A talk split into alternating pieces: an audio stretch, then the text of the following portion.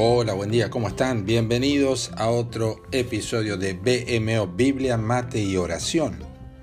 Estamos avanzando nuestra lectura cronológica de las Escrituras. Hoy leemos Josué capítulos 12, 13, 14 y 15. Y nuestro episodio hoy se titula Pero mírate, no has cambiado nada. Y está basado en el versículo 11 del capítulo 14 de Josué que dice, Todavía estoy tan fuerte como el día que Moisés me envió. ¿Cuál era mi fuerza entonces? Tal es ahora mi fuerza para la guerra, y para salir, y para entrar.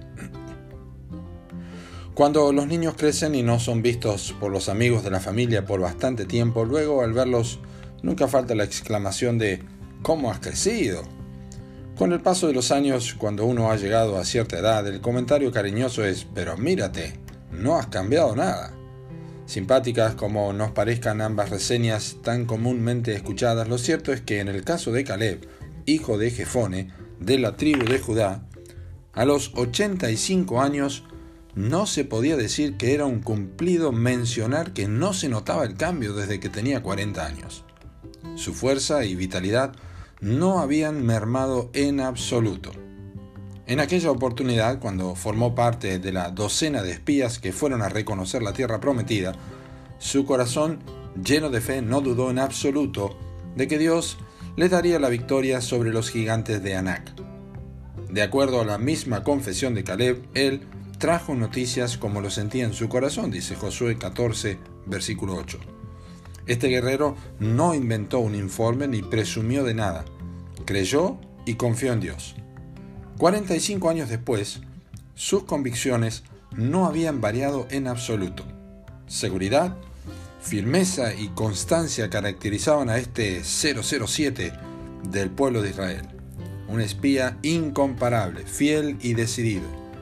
Ninguna de las experiencias vividas en el desierto hicieron variar su inquebrantable certeza.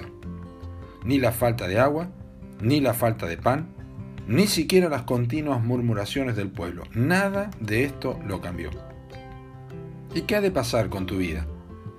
¿Cómo estarán tus convicciones dentro de los próximos 20 años o al final de tus días? Haces un análisis de cómo estás hoy y tendrás una proyección bastante acertada. ¿Tenés convicción sobre la suficiencia de las escrituras? ¿Crees que ellas son la autoridad final para todo tema que venga que tenga que ver con Dios, Cristo, la vida, la muerte y la eternidad? ¿Crees que Jesucristo es el único camino a Dios sin ningún otro mediador? Dentro de unos años, ¿vas a seguir creyendo que debe existir una separación definida y drástica con el pecado, el mundo, la carne?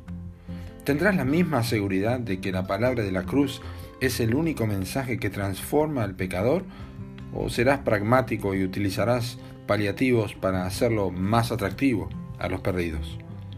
¿Qué es de tu matrimonio? ¿Tus hijos? ¿Tus amigos? ¿Seguirás teniendo la misma certeza sobre lo que la Biblia dice acerca de estas relaciones?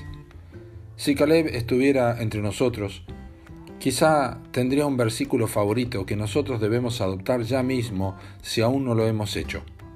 Dice, así que hermanos míos amados, Estad firmes y constantes, creciendo en la obra del Señor siempre, sabiendo que vuestro trabajo en el Señor no es en vano, dice el apóstol Pablo en 1 Corintios capítulo 15, versículo 58.